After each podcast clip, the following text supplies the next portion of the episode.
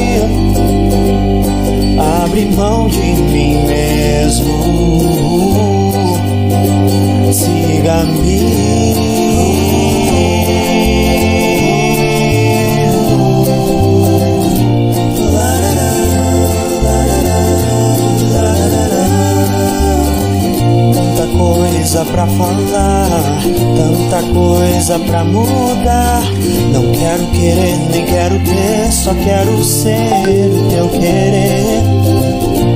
Quero te servir, vem me conduzir em meio ao meu deserto. Vem comigo, vem me guiar. Nem preciso mais saber pra onde vou, quanto tempo ainda falta pra chegar. Pois eu sei de alguém que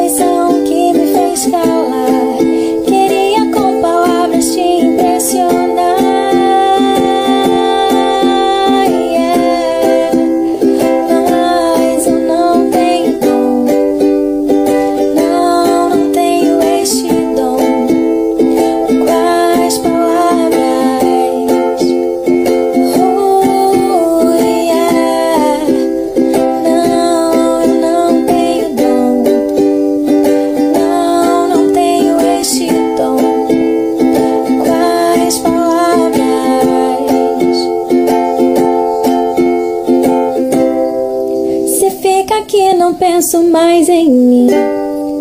Eu tô tentando me declarar. E se vais ouvir, então eu calo. O coração vai lhe dizer.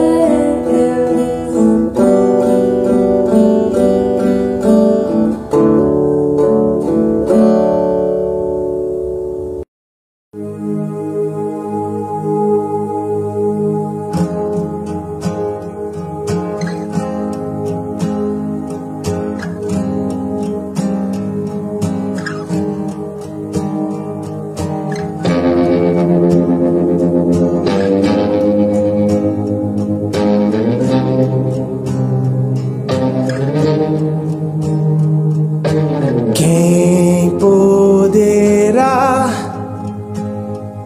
se comparar a ti? Deus Criador, tão sublime. Quem brilhará? mais que a tua face. Lindo Senhor, ilumina-me. Se eu me esconder.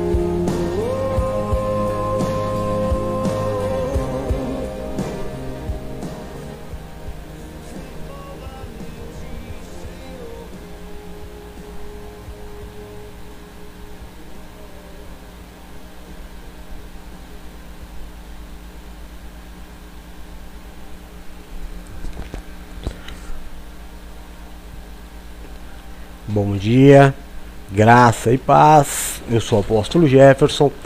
Nós somos a Igreja Evangélica Apostólica, nascidos para vencer, e este é o nosso culto de domingo pela manhã, culto intitulado Domingo do Amor de Deus. Amém? Hoje nós temos como tema Por que a religião tem tanto medo da liberdade? É, hoje, dia 13 de dezembro de 2020, são 8 horas e 27 minutinhos. Nós vamos já dar início à nossa palavra de hoje. Deixa eu só dar os meus bom dia aqui para quem me aparece. Bom dia, Lenildo, irmão querido, graça e paz. Bom domingo para você. Bom dia, Andréia. Graça e paz, irmã, seja bem-vinda. Bom dia, Paula, seja bem-vinda, te amo. Bom dia, Deone, meu irmão amado. Seja bem-vindo, bom domingo para você. Bom dia, Adri, filha querida. Deus abençoe. Bom dia, Nina, meu amor. Seja bem-vinda. Bom dia, Lu, querida. Bom dia, bom domingo. É, é isso, né? Por enquanto são Rose, querida. Filha linda. Silmara, querida. Seja bem-vindo. São os que me aparecem aqui. Como nós estamos em várias páginas, em algumas plataformas, nem todas as pessoas vão aparecer, mas fica o meu bom dia, a minha graça e paz, a graça do Senhor a cada um de vocês que está comigo hoje. Amém? Em nome de Jesus. Antes de nós começarmos o nosso culto, eu quero fazer um convite para você. Cadê o convite? Tá aqui. Olá, graça e paz. Irmãos, nós estamos chegando no final do ano. Temos aí poucos dias até a chegada do novo ano. E nós, como servos de Deus, no ministério Nascidos para Vencer, nós temos uma tradição. Todo dia 31, quando está chegando o novo ano, nós nos reunimos, recebemos uma palavra profética para o ano que vai se iniciar uma palavra profética para cada mês do ano que está se iniciando, porque nós cremos que quando nós colocamos o Senhor no início das coisas, nós o encontramos no final. E neste tempo, aonde todas as pessoas manifestam de alguma forma a sua fé, alguns pulam ondas, outros colocam camisetas com cores diferenciadas, nós como servos de Deus temos esta tradição de colocar o Senhor no início do ano, para que nós tenhamos a vitória, para que nós tenhamos toda a presença, o amor e o poder de Deus manifesto na nossa vida. Então você e a tua família são nossos convidados, junto comigo o apóstolo Jefferson e a Igreja Evangélica Apostólica Nascidos para Vencer, receber esta palavra que pela primeira vez, devido à pandemia, vai ser feito através das redes sociais. Então, dia 31 de dezembro, às 10h30, nós temos o nosso culto da virada Coloque na tua agenda. Eu quero muito que você tenha essa experiência de consagração ao Senhor e viver o melhor ano da história da tua vida. Amém? Te amo em Jesus. Até lá. Tchau. Amém. Graças a Deus, não é? Já está chegando. Cada minutinho que passa, nós estamos mais próximos do nosso grande momento, que é o, o nosso culto da virada. Eu já recebi a palavra do Senhor e é uma palavra muito, muito maravilhosa. E você que nunca teve a oportunidade de passar a virada de ano é, na presença do Senhor, é, tenha essa experiência esse ano, até porque está mais fácil, né? Esse ano nós vamos fazer, devido à pandemia, perdão, nós vamos fazer nas redes sociais, então você pode fazer na tua casa e às, à meia-noite, na virada do ano, estar junto conosco de joelho recebendo uma palavra para o ano inteiro, uma palavra para cada mês do ano, e vai ser uma grande bênção. Você é meu convidado. Amém? Antes de nós começarmos, eu queria só pedir um favor para vocês. Por favor, digam como é que está o volume da minha voz e o volume do som de fundo, o teclado. Dessa forma eu já começo a ministração. Por favor, tá? Fico aguardando alguém me dar esse retorno.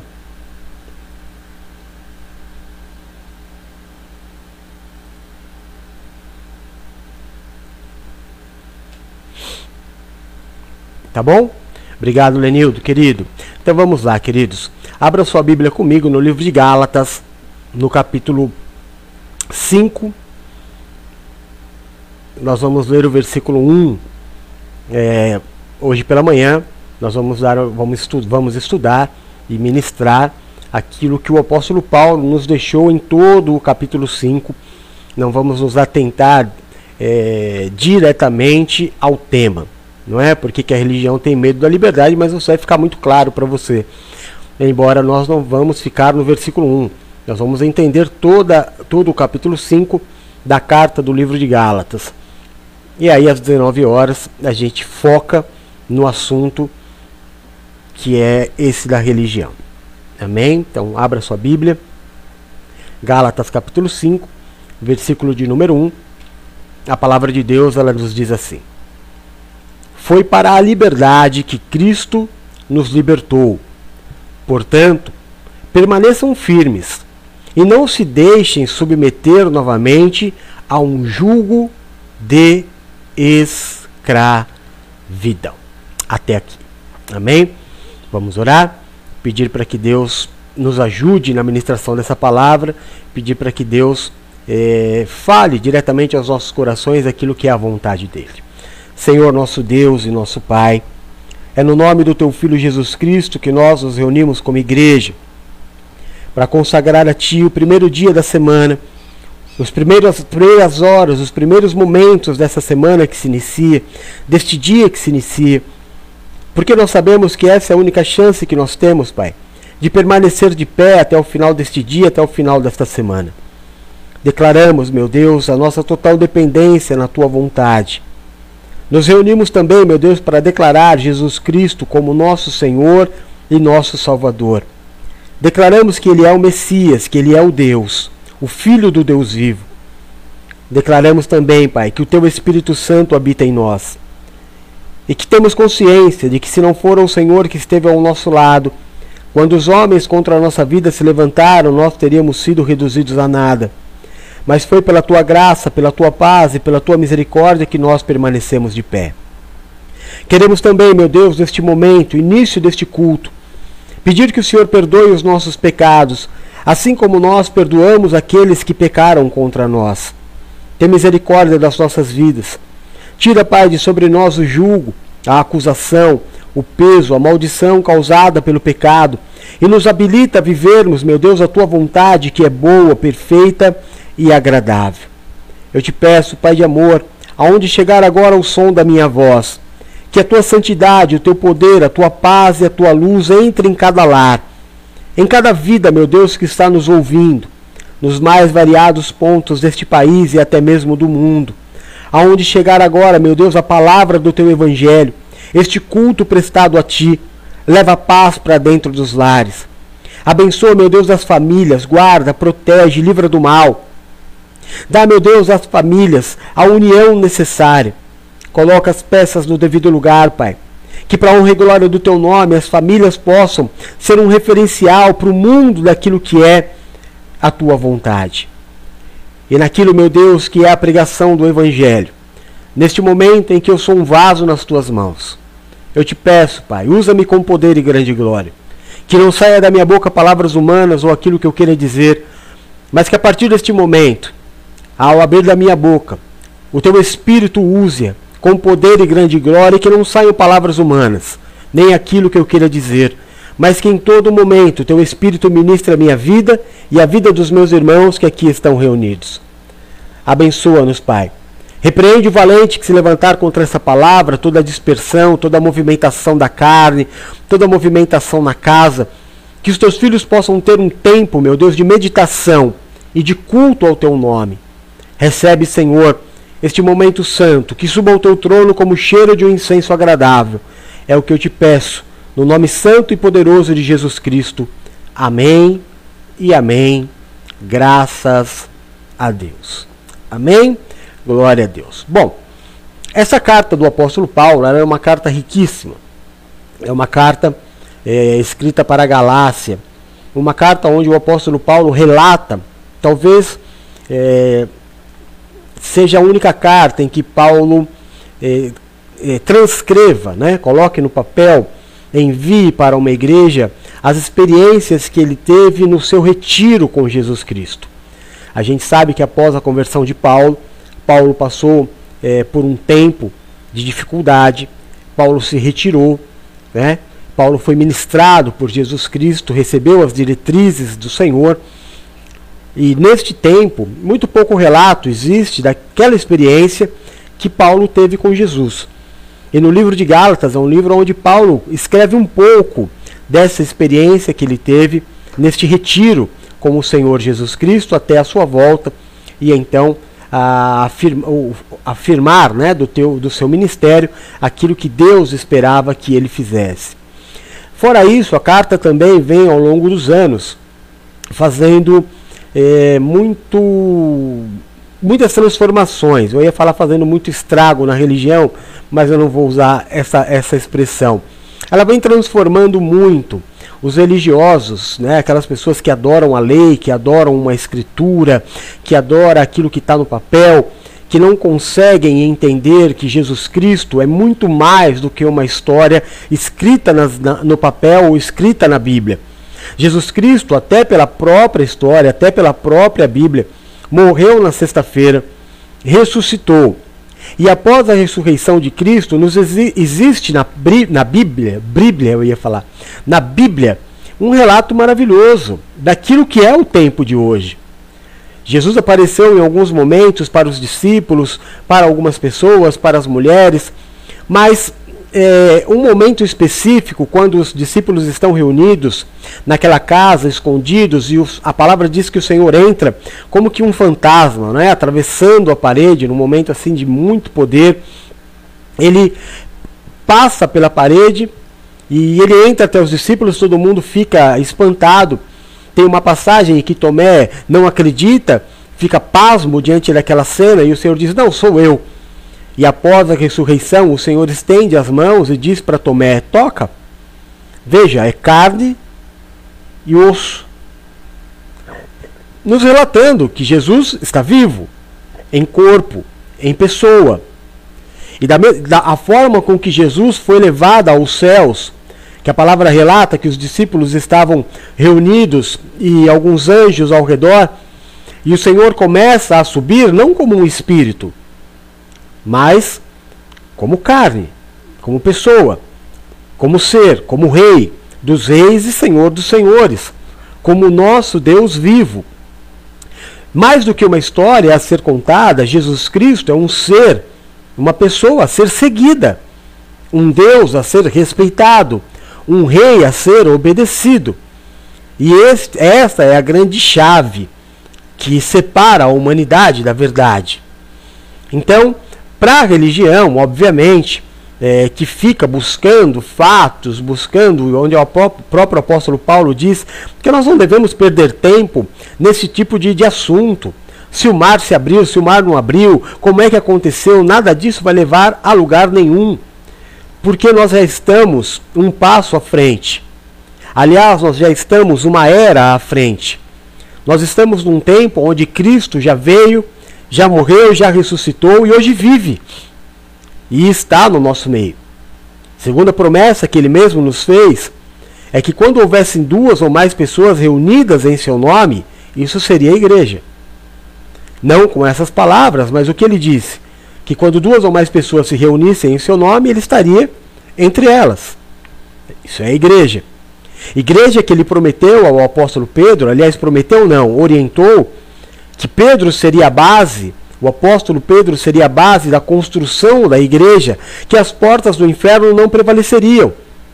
Então a palavra nos ensina que quando se reúne um povo em nome de Jesus Cristo para adorá-lo, ou para falar das Escrituras, ou para pregar a palavra, para meditar na palavra, o inferno perde totalmente a força e o poder sobre aqueles que estão reunidos.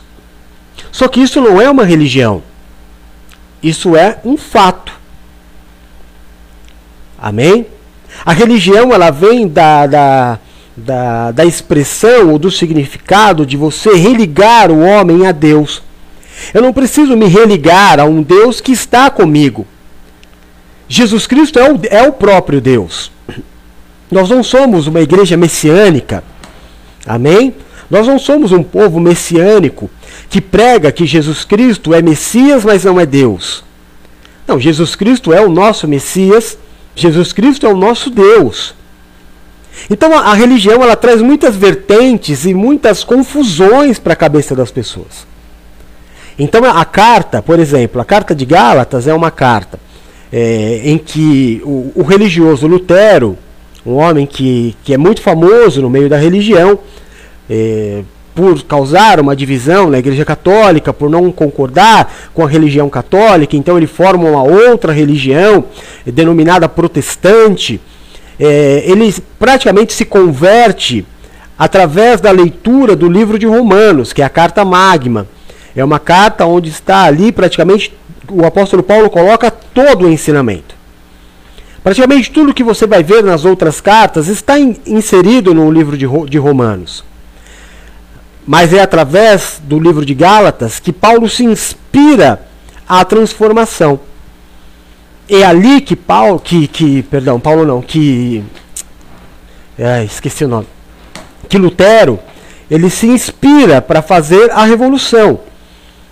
Mas a revolução que precisa acontecer, na verdade, não é uma revolução re é, religiosa, como por exemplo a, a, a, revolução industrial que trouxe tanto progresso. Uma... Não. Nós não temos mais religião. Nada mais precisa nos ligar a Deus, nos religar a Deus, porque Cristo vive. Ele está no nosso meio. Ele está no meio de nós, como por exemplo nas missas católicas, isso é muito repetido. Pelo menos quando eu era católico e eu fiz a minha primeira comunhão, eu me recordo bem. Em muitas passagens você tinha o livrinho que a Bíblia inteira, a, a igreja inteira repetia. Né? Alguém falava uma frase lá em cima e a igreja toda repetia: Ele está no meio de nós. Sim, ele está no nosso meio. Então, se ele está no meio, se ele prometeu que quando duas ou mais pessoas se reunissem em seu nome, qual a necessidade da religião? Ah, é em nome da religião que as pessoas se agregam. Não, é em nome de Cristo que as pessoas se agregam, que as pessoas comungam. Amém? Então, é, o apóstolo Paulo ele, ele começa falando nesse primeiro versículo, gente, o que está acontecendo com vocês? Foi para a liberdade que Cristo te libertou. Amém? Vamos voltar aqui, ó. Foi para a liberdade que Cristo nos libertou. Portanto, permaneçam firmes e não se deixem colocar novamente num jugo de escravidão. Agora, o que, que acontecia? O que acontecia era que Paulo pregava, então ninguém teve coragem de ir aonde Paulo foi, fazer a obra que ele fez, levar o evangelho de Cristo e converter as pessoas. Converter as pessoas não a uma religião, eu quero que vocês entendam bem isso. Não a uma religião, a Cristo. Paulo pregava o Cristo vivo. Amém, irmão? Paulo pregava um Cristo vivo um Deus vivo, um Deus de liberdade, um Deus de relacionamento. Só que quando Paulo terminava de fazer as suas missões, atrás dele ia um grupo, um grupo de cristãos, de, de judeus convertidos, desfazendo a obra de Paulo. Impressionante.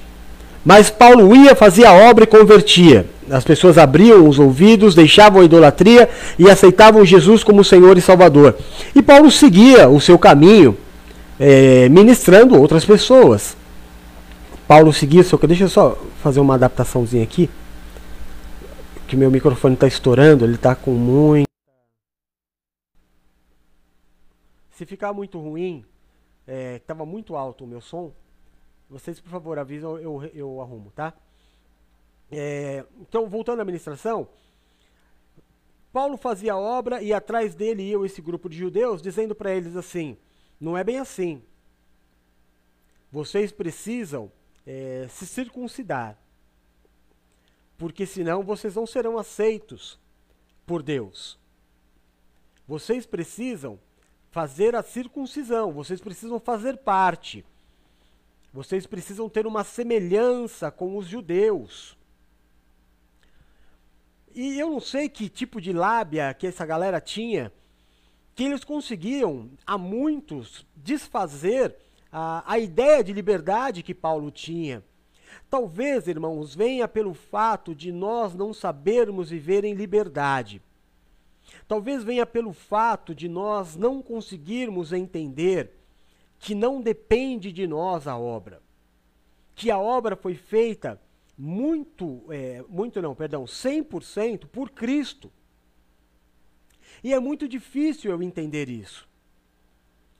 Porque é como um pai que diz ao filho assim: você não precisa fazer, eu já fiz. É, aí você pode ter vários tipos de, de questionamentos ou de julgamentos. Ah, então eu, o filho vai se tornar um mimado? Depende. Depende. Você pode tanto, é uma questão de caráter e de uma forma com, com a qual você enxerga a vida, sabe, irmãos?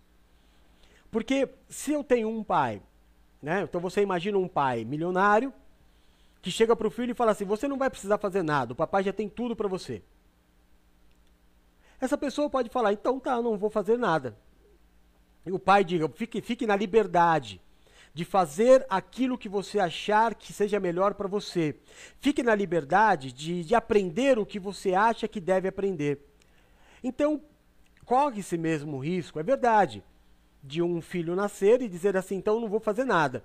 E ele não desenvolva a sua fala, ele não desenvolva é, a sua educação, ele não se desenvolva como pessoa, como sociedade, nada.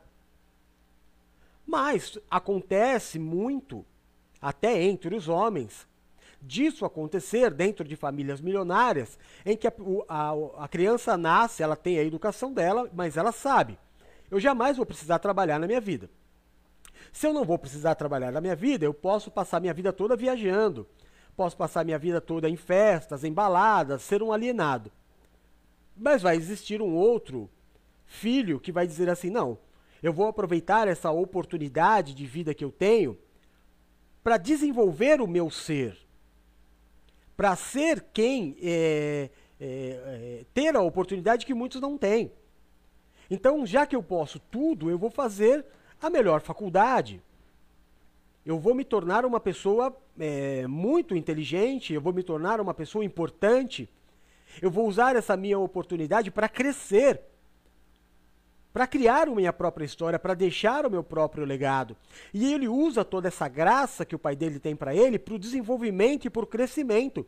E ele cresce, ele estuda, ele faz participa de eventos, ele faz cursos, ele viaja não a, a, a título só de diversão, mas para conhecer o mundo, conhecer novas culturas. essa pessoa se torna alguém muito poderoso, até mesmo na mão de Deus, como Paulo. Amém? Então a dificuldade das pessoas entenderem que a obra foi 100% feita por Cristo, e ela fala assim: ah, então eu não preciso fazer nada? Para a salvação, não. Mas para o seu desenvolvimento como ser, sim. Então, depois, a partir do momento em que eu me relaciono com Cristo, que eu aceito, que eu me batismo, me batismo, que eu me batizo, eu tô com a língua machucada, eu estou me perdendo nas palavras que eu me batizo, a, a salvação já não é mais a minha preocupação. O meu desenvolvimento é a minha preocupação. O que eu vou ser agora?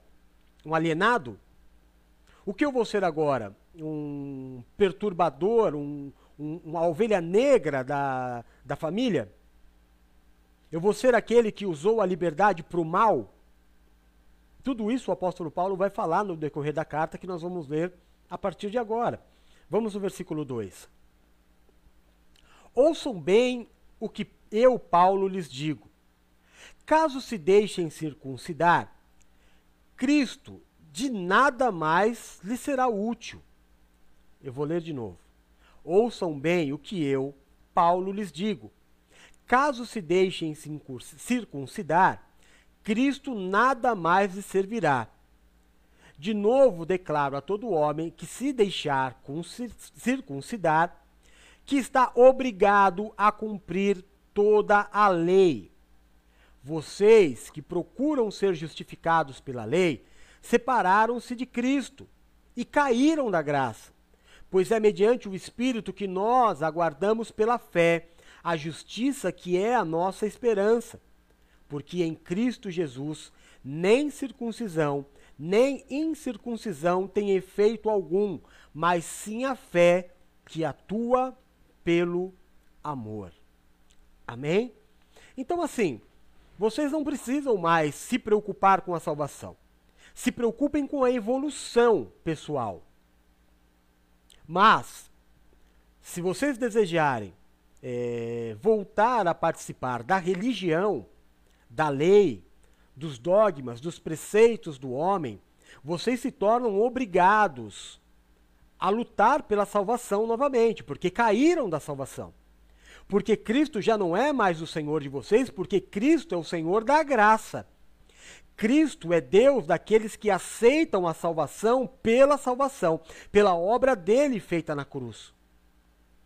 É incrível acreditar que algumas pessoas, irmãos, acreditem que a obra de Cristo foi imperfeita, que é necessária a circuncisão, que Cristo foi moído na cruz, mas faltou um pedacinho ser moído. Sabe? A obra foi 99,9% feita, mas de todo de todo o sofrimento, de todo tudo que Cristo sofreu, teve um pedacinho do homem, um prepúcio, sabe, no órgão sexual masculino que não foi atingido. E que para a obra ser completa, essa pequena parte no órgão é, masculino precisa ser tirada. Aí sim, a obra de Jesus está completa. Ainda, ainda que na tua cabeça passe não, Jesus fez 99% da obra, agora o resto é comigo. Você não tem parte com Cristo. Você caiu da graça. Ou você é 100% salvo, ou você não é salvo. Amém? Isso é, é muito sério e muito importante de ser entendido. Eu preciso entender. O apóstolo Paulo está sendo claro: eu passei por aqui, preguei a salvação 100%. Aí passaram pessoas dizendo para vocês que não, que falta, precisa operar a fimose. Porque esse pedacinho de carne aí no, no órgão sexual masculino está impedindo a tua salvação. Este pedacinho de nada é a obra incompleta de Cristo. Então fica a simbologia de que ainda que eu tenha que fazer algo, mesmo que seja pequenino, para minha salvação, anulei o sacrifício de Cristo. Cristo foi imperfeito. Faltou um pequenino. Sabe? Faltou entregar o dízimo.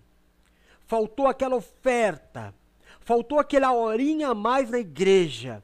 Faltou aquela. É, é, sabe? Aquela. Como é que chama? O, o sopão que eu não entreguei para o necessitado. Faltou a oração que eu não fiz pelo meu inimigo. É, não. Ou 100% está feito e ele é Deus, ou nada está feito e você precisa fazer a tua parte. Aí o apóstolo Paulo, ao pregar isso, claro, as pessoas se levantaram. Paulo, então você está dizendo que a gente pode viver no pecado? A questão da forma com a qual você vai viver é sua. É o teu livre-arbítrio. Que tipo de pessoa você é?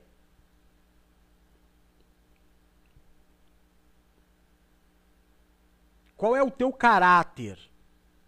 Qual é a tua personalidade? De que adianta eu não fazer porque eu sou proibido? E tudo isso a gente vai tratar à noite. Porque fazer porque eu tenho medo é uma coisa, fazer porque eu sou livre é outra. Então eu posso, por exemplo, é, na minha liberdade, eu posso passar 24 horas do meu dia sentado na frente do computador trabalhando com internet. Amém. E isso não ser problema nenhum para mim. Eu tenho liberdade, eu moro sozinho, ninguém está me vigiando, mas eu vou fazer aquilo que é bom para mim. Ou eu posso pegar 100% do meu dia ou 50% do meu dia, da produtividade, daquilo que eu poderia aprender, e ficar é, postando mensagens de Mahatma Gama no, no Facebook, é, postando frases de Letícia, como que é?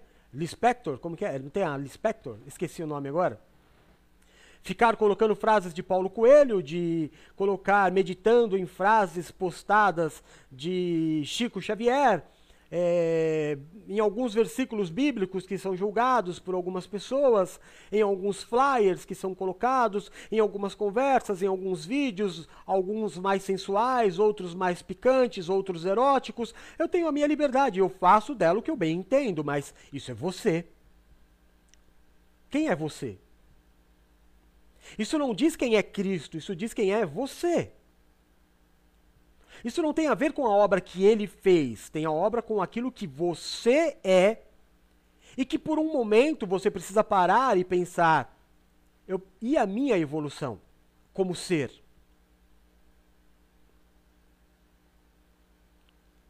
Se eu preciso de alguém o tempo inteiro me vigiando, Se eu preciso de alguém o tempo inteiro me dizendo isso é certo, isso é errado, amém, eu entendo. Uma criança, alguém que se converte, é, a criança você não pode soltar ela sozinha, que ela vai fazer coisa errada, não tem a mínima noção. Todo mundo precisa de um pastor, é óbvio que precisa de um pastor. Ninguém nasceu com esse poder é, super autodidático, espiritual, de aprender todas as coisas. Não, você pre precisa de alguém que te ensine. Mas você precisa da sua própria personalidade. Quem é você quando ninguém te vê? Isso é muito importante. Então o apóstolo Paulo segue na carta. É, se eu preciso da lei para justificar a minha salvação, então Cristo não é Deus. Então ele não fez a obra. E então eu preciso, em primeiro lugar, decidir. Porque quando Paulo foi pregar na Galácia, ele pregou salvação em Cristo, não em pessoas, em Cristo. Não por obras. Ah, mas a, a fé sem obras é morta. Então, mas a obra não é salvação. A obra sou eu. A obra é o meu crescimento, o meu desenvolvimento como ser. Vamos falar bastante sobre isso. É, é a mesma discussão entre fruto e, e obra. Os frutos do Espírito e a obra que eu faço. O que é um fruto, irmão? Fruto é aquilo que involuntariamente nasce de um galho é, enxertado na videira ou no tronco. Não é assim? O que, se, o que a árvore faz para o fruto nascer? Nada, ela simplesmente está plantada. Mas e a obra? Então vamos imaginar uma maçã? A macieira, ela dá uma maçã. É macieira? Espero não ter falado bobagem. Mas acho que é, né? O fruto vai, nasce, né? Vai se desenvolvendo e nasce aquela maçã linda. Aquilo é um fruto. Aí vai o, o artesão, o, aquela pessoa que trabalha com as mãos, é, que, tem, que, que, tem um bom manuseio, faz boas coisas com a mão, sabe fazer uma boa obra, né? um artista, ele, ele faz com uma massa uma maçã perfeita, pinta com cores maravilhosas, até o brilho ainda põe um aroma de maçã e põe uma do lado da outra. Uma é fruto, a outra é obra. Se você pegar na mão, você vai ver a semelhança das duas, mas você vai entender qual é a real diferença entre elas. Amém? Então a fé sem obras ela é morta, mas a salvação ela não vem pela obra. A salvação é 100% conquistada na minha fé em Cristo. E a minha fé em Cristo é saber que a salvação ela não vai ser mexida, porque ele não muda nem a distância, nem a profundidade, nem as coisas do presente, nem as coisas do passado, nem as que estão por vir podem me separar do amor deste Deus. Mas o meu desenvolvimento pessoal, que tem muito a ver com aquilo que eu vou viver aqui na terra, ah, essa passa diretamente pela religião. É verdade. Vamos continuar na carta? Vamos lá. Versículo 13, irmãos. Irmãos, vocês foram chamados para a liberdade, mas não usem a liberdade para dar ocasião à vontade da carne. Pelo contrário, sirvam uns aos outros mediante o amor. Toda a lei se resume em um só mandamento: ame o seu próximo como a si mesmo. Então eu vou voltar aqui, eu vou ler mais uma vez para ser bem didático com você, irmão. A palavra do apóstolo Paulo está dizendo sobre toda a lei, toda, todas as 600 e, e tantas leis estão resumidas em que toda, não é uma parte, não são os dez mandamentos. O apóstolo está dizendo toda a lei se resume em um só mandamento: ame o seu próximo como a si mesmo. Mas se vocês se mordem e se devoram uns aos outros, cuidado para não se destruírem mutuamente. Por isso digo: vivam pelo espírito, e de modo nenhum satisfarão os desejos da carne, pois a carne deseja o que é contrário ao espírito, e o espírito o que é contrário à carne eles estão em conflito um com o outro, de modo que vocês não fazem o que desejam. Mas, se vocês são guiados pelo Espírito, não estão debaixo da lei. Vou ler mais uma vez, versículo 18. Mas, se vocês são guiados pelo Espírito, não estão debaixo da lei. Ora, as obras da carne são manifestas. Vamos lá, já sabemos decor, né? Nós vamos ler. Imoralidade sexual, impureza, libertinagem, idolatria, feitiçaria, ódio, discórdia, ciúme, ira, egoísmo, dissensão, facção, inveja, embriaguez, orgia e coisas semelhantes. Eu os advirto, como antes já os adverti, que os que praticam essas coisas não herdarão o reino de Deus. Aí, para não ficar muito extenso, perdão, deixa eu mudar aqui. Para não ficar muito extenso, deixa eu dar uma paradinha aqui e voltar à ministração. O que o apóstolo Paulo está dizendo aqui? De toda a lei, é, toda a lei, vocês a partir de agora, guardem uma só. Sabe, então se, se, se o cristão fosse usar um, um talite, que as 613, 613?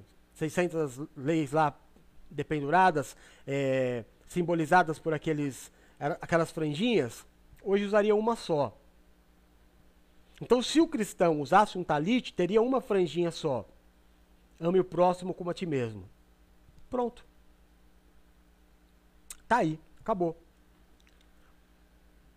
Quer um exemplo muito, muito presente, muito fácil dos dias de hoje para você entender amor ao próximo? máscara de proteção. É. Como é que eu posso dizer que eu amo o meu próximo?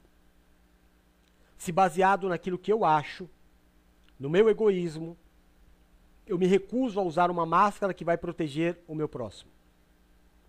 Ah, mas eu não tenho. Quem falou? Como é que você sabe? Você está fazendo exame todo dia? A máscara de proteção nada mais é do que amor ao próximo. Porque ela protege muito pouco você, protege muito mais o outro. Então, usar a máscara é um, é um, é um exercitar do amor ao próximo. É assim. É simples assim de entender. Não usar a máscara é fazer o fruto da carne. Apóstolo, mas essas pessoas que cometem essas coisas não vão para o céu? Já que a obra é totalmente feita por Cristo? Mais ou menos, irmão. Eu vou te explicar por quê. Por exemplo, um viciado sexual, ele não vai ter no céu isso, então pode ser que ele mesmo não deseje, né?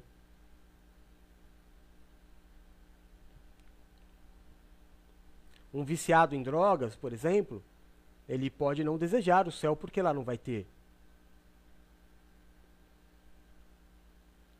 Então não tem muito a ver com a salvação de Cristo, e sim com a minha escolha pessoal. É óbvio que algumas coisas vão me afastar da obra. É óbvio que algumas coisas elas vão me é, colocar em, em xeque. Mas não pela obra dele. Por escolha minha. Porque se você analisar friamente, eu não sei quantas pessoas estão nos assistindo, mas de todas essas obras da carne, qual delas você e eu já não cometeu? Essa semana. Não é durante toda a vida, não. Essa semana que se passou e que hoje começa uma nova semana. Então não seremos salvos?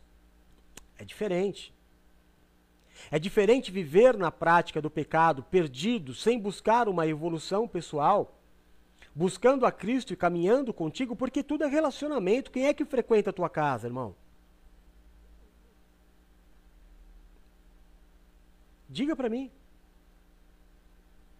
É qualquer pessoa que entra na tua casa? Não. Tem que ter alguns requisitos, porque a tua casa é um lugar sagrado. Assim também é na casa do Pai. Ele deixou a opção para todos entrarem, de graça. Acontece que algumas pessoas não vão querer. O mundo não será salvo. Em nenhum momento a palavra diz que o mundo será salvo. Em nenhum momento.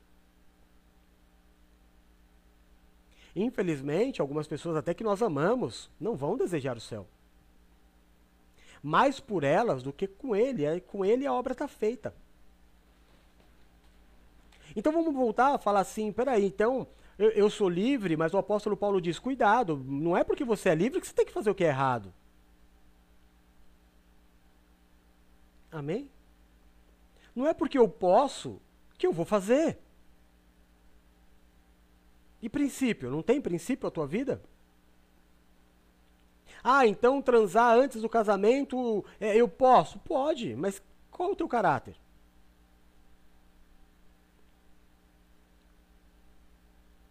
Com quantas pessoas você vai se relacionar antes de casar?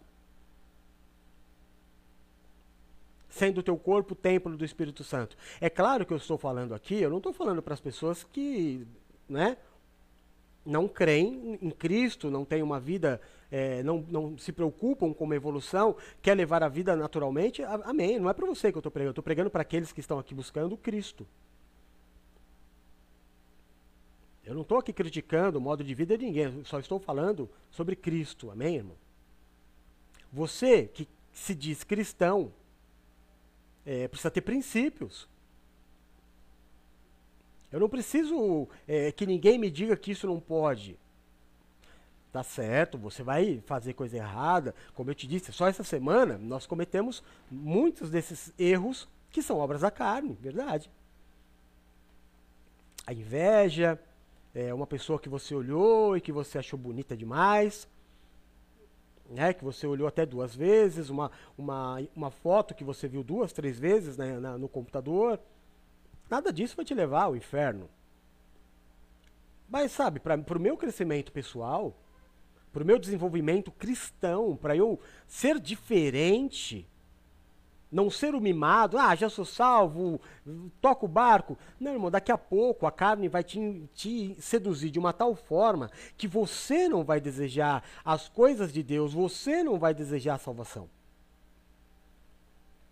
Porque há como negar que os prazeres carnais são maravilhosos? Deliciosos? Não. Quem é que nunca foi num churrasco e passou mal de comer? Está nessa lista de pessoas que não vão ser salvas. Quem é que nunca bebeu uma taça de vinho a mais e ficou meio embriagado? Está nessa lista. Agora, uma vez ou outra, uma vez eu fui no chuvaio, duas vezes, é, vai, três. eu fui no churrasco e comi demais. Eu estava hoje de manhã meditando nessa palavra e eu estou de dieta, né? Dieta porque na pandemia eu não, não consigo mais ir para academia, não tenho coragem de sair para correr, então ganhei, voltei a ganhar alguns quilinhos. Depois tudo isso passar eu perco, é, se Deus quiser. E então a minha dieta ela vai, ela é low carb, de segunda a sexta, sábado e domingo eu estou liberado. Só que esse eu estou liberado não é porque eu posso que eu vou. Você entendeu? Então tudo bem. Então eu posso no sábado e no domingo comer massa. Coma massa. Mas não precisa se matar de comer massa. Você entendeu? Ah, eu posso comer uma pizza. Não precisa comer duas pizzas inteiras, você, porque ah, agora no fim de semana eu posso. Porque vai chegar na segunda, o teu corpo vai desejar pizza. Na terça aí vai ficando mais difícil, sabe? A manutenção da dieta é igual à santidade. Ah, meu, eu, eu vou morrer mesmo, sabe? Eu vou me entregar aqui. Nossa, olha essa mulher, cara. Ela tá me dando bola. Cara, é a única oportunidade que eu vou ter na vida. Eu vou me jogar. É teu princípio. Esse é o testemunho que você quer ter diante dos irmãos e diante de, de Cristo? É assim que você prova a Cristo o teu amor? Porque se antes eles não faziam, porque a religião ameaçava de apedrejar, hoje nós não fazemos porque nós amamos. Não é mais por obra que eu vou ser salvo. Então eu não preciso seguir a lei para ser salvo. Eu sou salvo neste nome aqui. Este nome aqui me salvou. Então eu preciso ter princípio e crescer por ele e demonstrar amor por ele. Uma das coisas que nós vamos falar hoje à noite sobre o medo da religião em dar a liberdade, né, em fazer as baladas para os jovens dentro da, da igreja, em fazer as festas, os encontros de casais dentro da igreja, é, tudo dentro da igreja, fechar ali dentro do, do, sabe, da comunidade, ninguém sai porque lá fora é perigoso. A gente vai entender esse medo à noite. À noite a gente foca mais nisso. Mas um dos medos que, que, que a gente vai falar à noite, dando um pouquinho de spoiler, é o medo do, por exemplo, se eu tirar o Antigo Testamento, né, se eu tirar o judaísmo, se eu tirar o costume judeu do meio da igreja cristã, será que a gente vai continuar de porta aberta? Será que se eu não pregar para o povo, olha, o teu dízimo né, repreende o devorador. Olha, o teu dízimo faz com que as suas contas andem em dia. Será que se eu não pregar isso, o povo vai continuar deixar a igreja de porta aberta? Esse é o grande medo de todo pastor. Será que o povo ama a ponto de não fazer por medo e sim por amor? Pastor, ou você vai correr o risco de viver a verdade, ou você vai levar todo um rebanho à perdição. Essa que é a verdade.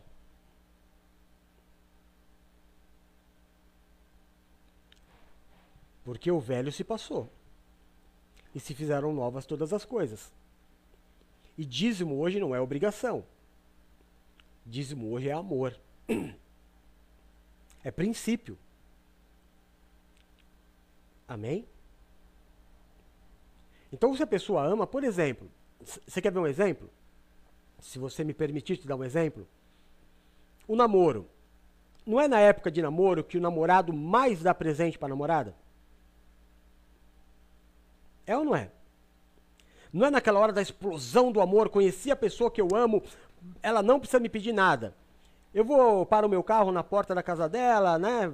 Aí eu toco a campainha com a mão para trás, ela chega, eu já dou a caixa de bombom, dou a, a flor, né? Eu dou a, o brinco, eu dou. Aí quando eu vou comprar a primeira aliança, eu faço a surpresa, eu tenho prazer em dar para ela, eu não tenho obrigação nenhuma. Nenhuma. Eu faço tudo por amor, tudo por amor. Aí casa, Aí é obrigação. Depois casou, tua obrigação como homem é sustentar tua família. Aí vai passando o tempo, a obrigação vai tirando o prazer. É. Porque quando eu fazia e era uma surpresa, era gostoso. Pensava, pegava a pessoa despercebida. Ela nunca esperava, porque não tinha data, não tinha nada, era uma surpresa. Era amor. Agora é obrigação. Agora colocar comida em casa é obrigação. Eu não posso, pelo fato de pôr comida em casa, esperar que a minha mulher fique grata por isso. É o papel do homem. Comprar, deixar a minha esposa bem vestida, deixar a minha esposa com, com roupa, com sapato, cabeleireiro, é, com, com a bolsa que ela deseja, já não é mais graça. É a obrigação do marido. Então já não é mais a mesma coisa. E um bom marido sabe de tudo isso. Você está entendendo o exemplo? Então, quando eu tiro a lei, deveria ser o contrário. Agora sim eu tenho vontade de fazer porque é amor. Porque tudo que eu fizer tem um efeito muito maior do que na lei. Porque quando eu era lei e eu pegava o meu dízimo e eu entregava, era obrigação. É, tá, tá pagando a conta, né? está pagando a conta, é mais do que a tua obrigação. Quando você vai pagar o carnê na, na, na loja, eu não sei se você sabia disso, mas a pessoa não precisa te agradecer por você estar tá pagando. É tua obrigação. Você comprou, tem um carnê, paga. É claro, a pessoa ela é educada. Você vai dar o dinheiro, ah, muito obrigado. Na verdade, quem tinha que falar obrigado é você, porque foi você que comprou. Então, quando eu entrego o meu dízimo baseado na lei, é isso. Mas quando eu entrego o meu dízimo sem, sem ser obrigado, porque eu sei que não é obrigado, mas eu vou fazer porque eu amo, aí sim ele tem efeito. Quando ninguém me recorda, quando não, ninguém chega para mim e fala assim: Ô oh, irmãos, olha, vamos lá, a obra precisa, vamos entregar o dízimo. Isso não tem valor nenhum. Nenhum. Você não está fazendo por consciência, você não está fazendo por amor, você está fazendo por obrigação ou por dó. Ou por se sentir no meio da sociedade, se se sente responsável. Pô, se a igreja fechar porque eu não dei o dízimo, tá todo mundo dando. Não, irmão, você esquece essa, essa, essa. Isso não existe mais. Então, se os teus membros, pastor, amarem a igreja, eles vão fazer mais do que eles fazem na, na obrigação. E mais do que isso, vão aprender a viver em liberdade. Aí você não precisa mais se preocupar em, em deixar eles presos dentro da tua igreja Vamos fazer as festas aqui, vamos fazer as baladas aqui, né? Não sai, é perigoso lá fora. A gente vai falar à noite sobre a maçã podre, que contamina todas as outras. O culto da noite vai ser maravilhoso. Não que esse não seja, né? Cada um tem a sua a sua direção. Mas a, a, a dificuldade do apóstolo Paulo é essa. Cara, vocês estavam indo bem. O que, que aconteceu? Quem é que disse para vocês que vocês precisam fazer uma pequena parte da obra de Cristo que não foi feita? A obra de Cristo foi feita 100%. Vocês já ouviram falar da obra messiânica? A igreja messiânica é aquela que diz que Jesus é Messias, mas não é Deus. Sabe qual é o grande problema da religião? Por exemplo, é, eu não tenho nada contra Lutero, contra o Papa. Eu, cada um, irmão, tem a liberdade de fazer aquilo que acha que é certo. Vai, vai na fé. Vai, eu não estou aqui para criticar ninguém. Eu tenho a minha linha. Eu sei que Deus, o, o, Deus que me chamou, que me indicou a fazer a obra que eu faço. É, é o meu chamado. É o meu apostolado. Não é? Então, é, eu creio nisso. Agora, Igre a, a, igreja de Lutero, protestante, é, eu não posso te dizer que ela deu muito certo, irmão. Sabe, do cantor Calvino, eu não posso dizer do poeta Calvino, não posso dizer que tenha dado certo, porque se a Igreja Católica se dividiu através da, da religião nova de Lutero em, em trazer o protestantismo. O protestantismo se protestou não só contra a Igreja Católica, como contra ele mesmo. E hoje existem milhares de igrejas que lutam contra si mesmas. Uma protesta contra a outra. Porque cada uma prega uma, uma, uma lei diferente que eles inventam. E isso aconteceu principalmente, nada contra, mas estou te contando história, amém? Estou te falando de história. A história é assim: veio o pentecostal, a igreja pentecostal, depois o neopentecostal. Tudo isso levou o povo a promessas, a desafios, a, a como é que eu vou te falar? A, a fazer um pouco mais. Depende um pouco de você. Nada contra. Eu não estou aqui criticando, estou te contando uma história da religião. A história da religião é essa. Então, olha, Deus tem uma promessa. Olha, faz a tua parte. Deus faz a parte dele, mas você precisa fazer a tua. E isso foi evoluindo, evoluindo, até a gente chegar nessa questão da teologia da prosperidade. E aí a gente tem um, um retroceder da história que é. Cara, a gente acabou de ler é, Paulo dizendo há 2020 anos atrás que a lei se resume agora em um mandamento, toda a lei em um só mandamento. Ama o próximo como a ti mesmo, então cuida do próximo. Isso é ser cristão, é usar máscara. Sabe, na dúvida, é, é fazer o bem pro irmão. É não mentir. Mentir é coisa feia, cara. Se mentir é coisa feia, imagina mentir, ou você moderninho e espertinho, porque o, o espertinho acha que ele dá volta até em Deus. Aí ele fala: Não, eu não menti, eu omiti. Você omitiu, mentiu, é a mesma coisa, irmão. É a mesma coisa. Se você tinha a informação e não passou, você, você mentiu. Não estou falando para você ser fofoqueiro. Estou falando com pessoas que você tem aliança e que você deve satisfação. Vai para um lugar e fala que estava em outro.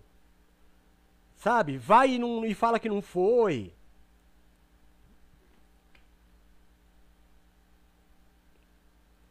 A religião leva tudo isso a, a, a, a, gerar pessoas que aprendem a mentir.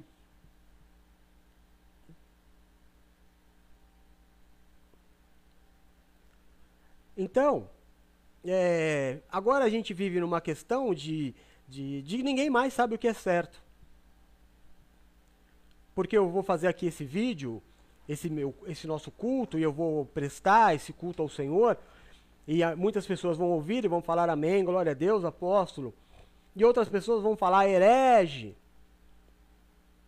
Por causa das tremendas divisões religiosas que existem quando todo mundo deveria estar focado num só nome, que é esse aqui, estão focados naquilo que o pastor está ensinando. E o pastor deveria só direcionar. A gente, quando tem filho, tem que ter o filho para o mundo, não para você. Se eu pegar o meu filho, trancar dentro de casa e não deixar ele sair, quando ele sair, ele vai fazer coisa errada. Não por maldade, mas por não conhecer. Quando a religião prende o membro dentro das quatro paredes e fala, faça tudo aqui porque lá fora é perigoso, que, vai ser dele o dia que ele sair da religião? A gente fala, fala disso à noite. Agora, por que, que você também está abrindo ouvidos para esse tipo de pessoa? Qual é a tua dúvida em Cristo? Você que está me ouvindo, qual é a tua dúvida em Jesus Cristo? Responde para você. Qual é a fraqueza que você encontrou em Cristo para achar que depende de você? Não, não, não, não, não, não, não, não, essa obra aí, não, precisa, precisa, precisa de mim. Jesus precisa da minha ajuda. Senão eu não vou ser salvo. Como qualquer pessoa que vai frequentar a tua casa, irmão, você precisa ter um perfil. As obras da carne são essas aí. Se você for viciado em uma delas, esquece. E a carne, é insaciável. Não pensa você que você vai dominar a tua carne, porque se você não começar a doutrinar a tua carne, você jamais vai ter domínio sobre ela. Porque a tua carne te comanda. E o apóstolo Paulo diz nesse capítulo 5 de Gálatas que a carne milita contra o espírito. São obras completamente diferentes.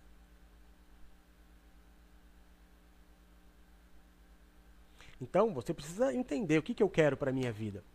Eu sou livre, mas quem sou eu? Eu sou cristão? Ou eu sou evangélico?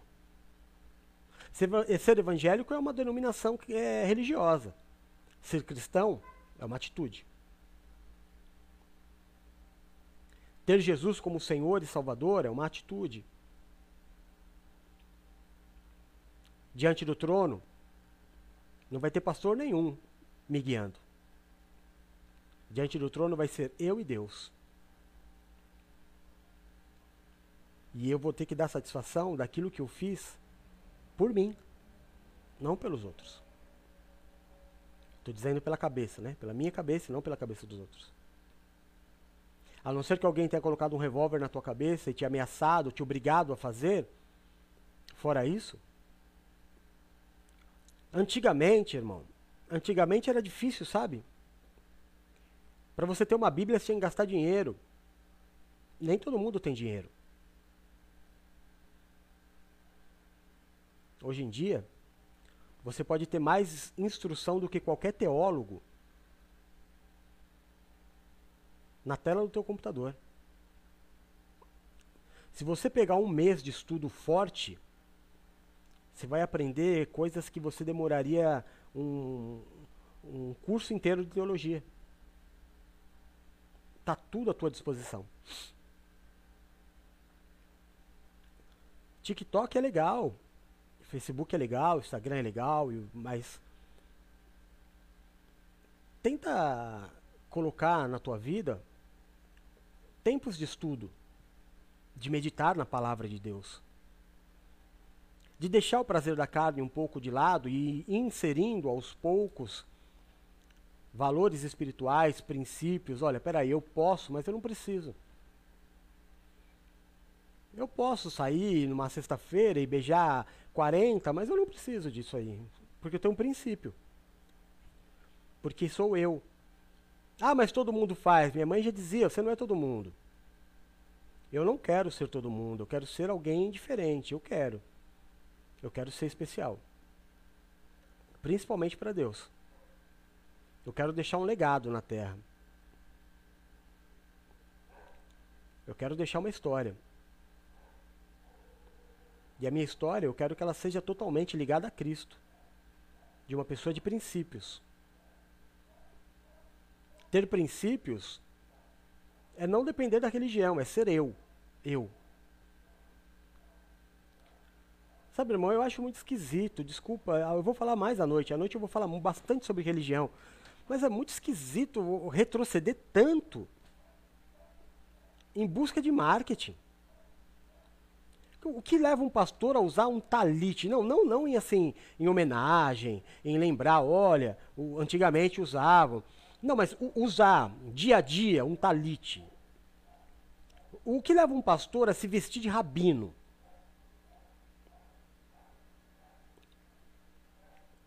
O que leva uma igreja a, a celebrar as festas cristãs, as festas judaicas? O que leva? O que leva uma igreja cristã, baseado no que a gente está lendo, da, da carta do, aos Gálatas, desse retrocesso a ponto, a ponto, de não só o pastor hoje se vestir de rabino, como construir o templo de Salomão. Isso não é evoluir, isso é retroceder.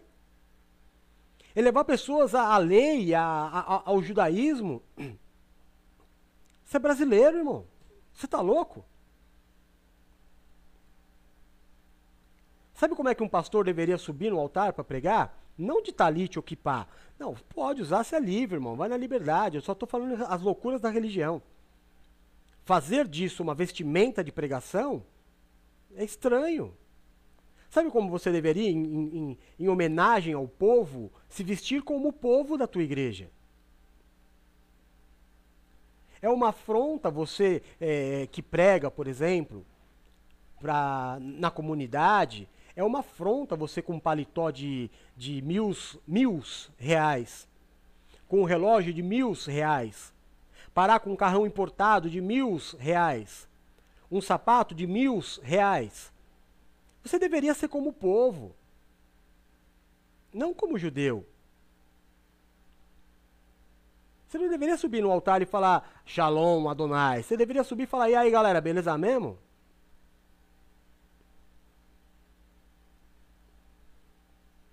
Cara, você foge das suas raízes, onde Deus te chamou para pregar o evangelho. Aí você quer trazer os costumes de uma terra oriental para uma ocidental, é, vestimentas de um país é, que não tem de clima nada a ver com o nosso, e você quer embutir e.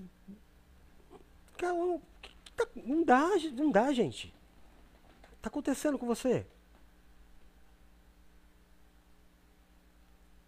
Sabe, chega uma hora que você mesmo precisa tirar a religião da tua vida. Quem é que diz a roupa que você vai usar ou deixar de usar? É o teu caráter, é a tua personalidade. Mas à noite, à noite, daqui a pouco, a gente vai entrar entrando. A gente vai chegar chegando. Por que, que a religião tem tanto medo da liberdade?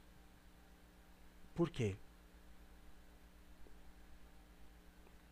Por que, que a religião ela não consegue pregar que a obra foi toda feita por ele? Que você é livre. Você é livre no amor de Cristo. Você precisa saber que você é livre para fazer da tua vida e viver a tua vida da melhor forma possível. Você não precisa dar satisfação para tua, da tua vida para ninguém. Seja exceção feita se você é um sacerdote, se você é um, é um bispo, um pastor, se você é um presbítero. Se você tem um óleo da unção sobre a tua cabeça, se você tem, se você é um sacerdote, exceção feita a estes, irmão, não aceita prisão. Vai embora viver tua vida, cara. Esteja com a gente sempre que você puder. Mas a vida está aí para ser vivida. Cara, não foi à toa que ele fez tudo isso por você. Ele fez a obra completa. Evolua como ser. Faça o bem ajude as pessoas, ame os domésticos da fé, supra as necessidades deles, não por obrigação, por amor, por honrar o nome dele.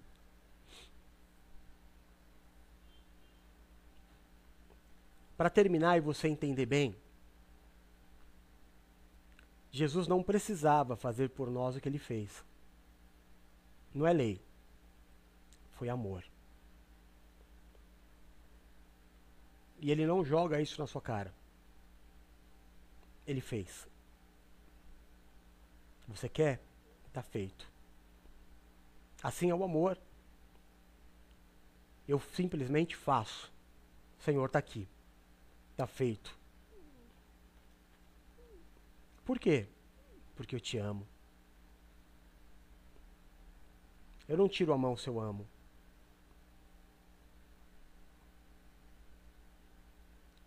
Quem aqui é pai sabe que quando seu filho era pequenininho, você estava na sala assistindo TV, conversando, fazendo alguma coisa, ele no quarto dormindo no berço. De vez em quando você levanta e vai lá dar uma olhada para ver se está tudo bem. Isso não é obrigação. Isso é uma grande manifestação de amor. Amém? Medita nisso. São coisas que a religião nunca vai te dar. Essa liberdade em amor, a religião nunca vai te dar. essa cura plena, a religião nunca vai te dar. Só Cristo pode te dar. Feche os teus olhos. Põe a tua mão no coração. Diga comigo assim, Senhor Jesus, nesta manhã, eu ouvi a tua palavra e eu desejo não mais ter uma religião. Eu desejo te entregar a minha vida, ser seu, caminhar contigo, estar no meio daqueles que falam do teu nome. Porque quando duas ou mais pessoas se reúnem em seu nome, o Senhor ali está. E eu quero estar ali. Por isso, me perdoa, Senhor. Por toda a prisão que eu me enfiei, por toda a escravidão que eu me coloquei. A partir de hoje, eu assumo a liberdade de ser cristão. Hoje eu declaro que Jesus Cristo é o Messias, mas também é o meu Deus. Eu declaro de livre e espontânea vontade que Jesus Cristo é meu único Senhor e Salvador. Amém. Amém?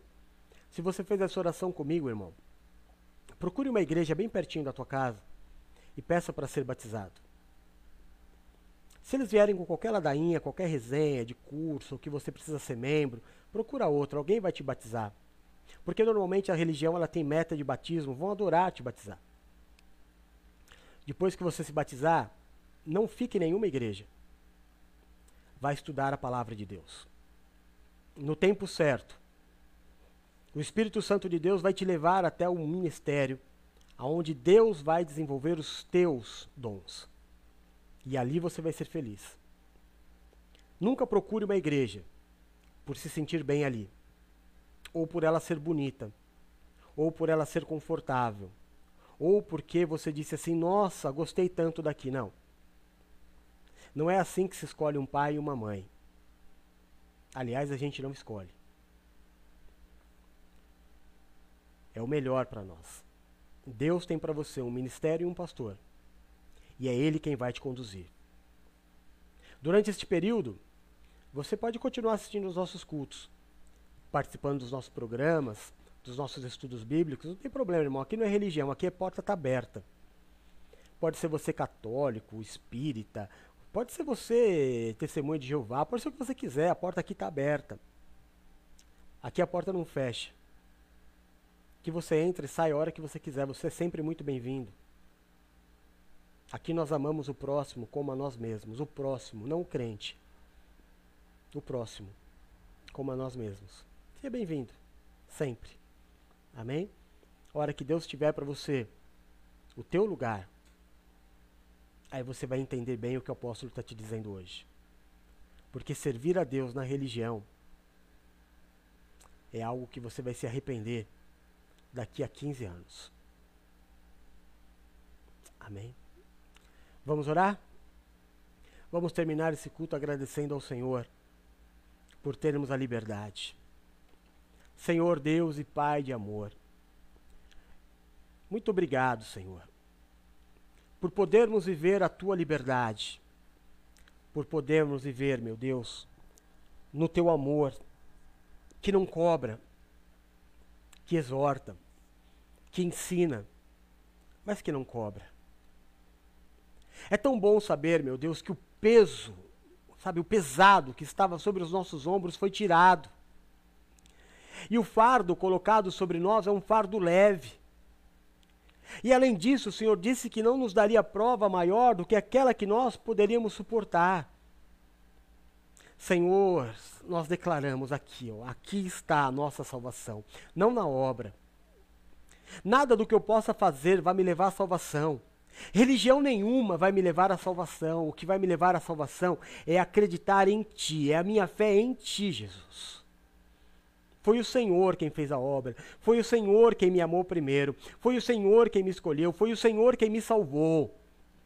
Hoje, eu fujo das obras da carne porque eu quero te agradar. porque eu fiz do cristianismo o princípio da minha vida. E eu não posso ser incoerente com a minha forma de viver. Nós desejamos o teu amor. Nós desejamos te agradar. Nós, nós desejamos fazer jus ao nosso chamado. Cá estamos nós, Senhor. Aqueles aos quais o Senhor chamou, o Senhor sonhou. Ainda na fundação do, do mundo, o Senhor disse lá em 2020: vai ter alguns joelhos que não se dobrarão a Baal.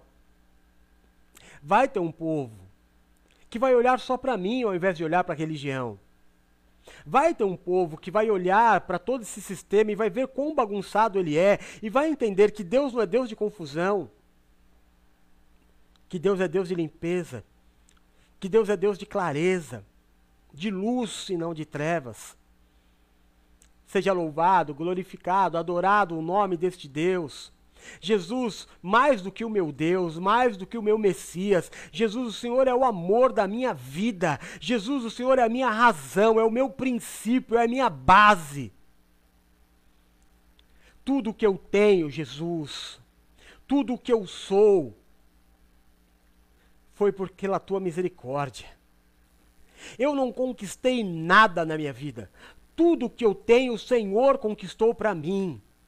Eu tenho consciência lindo, maravilhoso. Deus forte, Pai da eternidade, príncipe da paz. Senhor, sabe como nós vamos terminar este culto ao teu nome? Cantando este hino. Porque nada satisfaz como o teu amor. Como é bom ter aprendido isso. Vamos cantar ao Senhor? Vamos declarar este louvor ao Senhor? Nada satisfaz como o seu amor. Aleluia. Aleluia. Nada satisfaz como o amor de Deus. como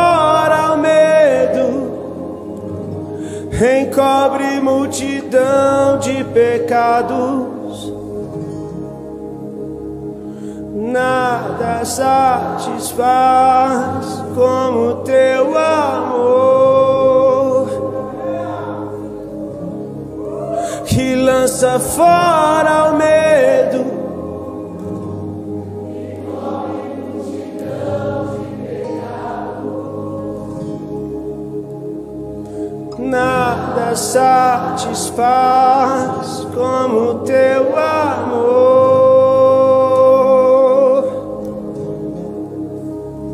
Nada satisfaz como teu amor.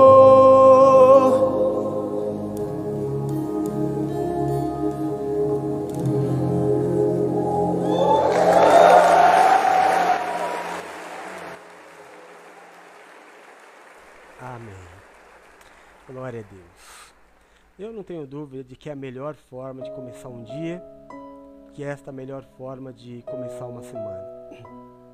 Daqui a pouquinho tem mais. Daqui a pouquinho às 19 horas nós temos o nosso domingo do amor de Deus, versão noite, e aí vamos focar no tema por que, que a religião tem medo da liberdade. Eu sei que para você já está claro, mas eu vou ser bem explícito e vou explicar para você direitinho. Amém? Amo você em Jesus. Muito obrigado a todos os que estiveram comigo. Você que está assistindo hoje, dia 13 de dezembro de 2020, e para você que está assistindo no dia tal do tal de 2090. A palavra de Deus é a mesma. Ela não muda. Eu só espero que aí em 2090 quando você estiver me ouvindo, tenha menos religião seguidores que vão subir. Amém. Medita nisso. Amo você em Jesus. 19 horas eu te espero, hein? Fica com Deus. Até daqui a pouco. Um beijo. Tchau.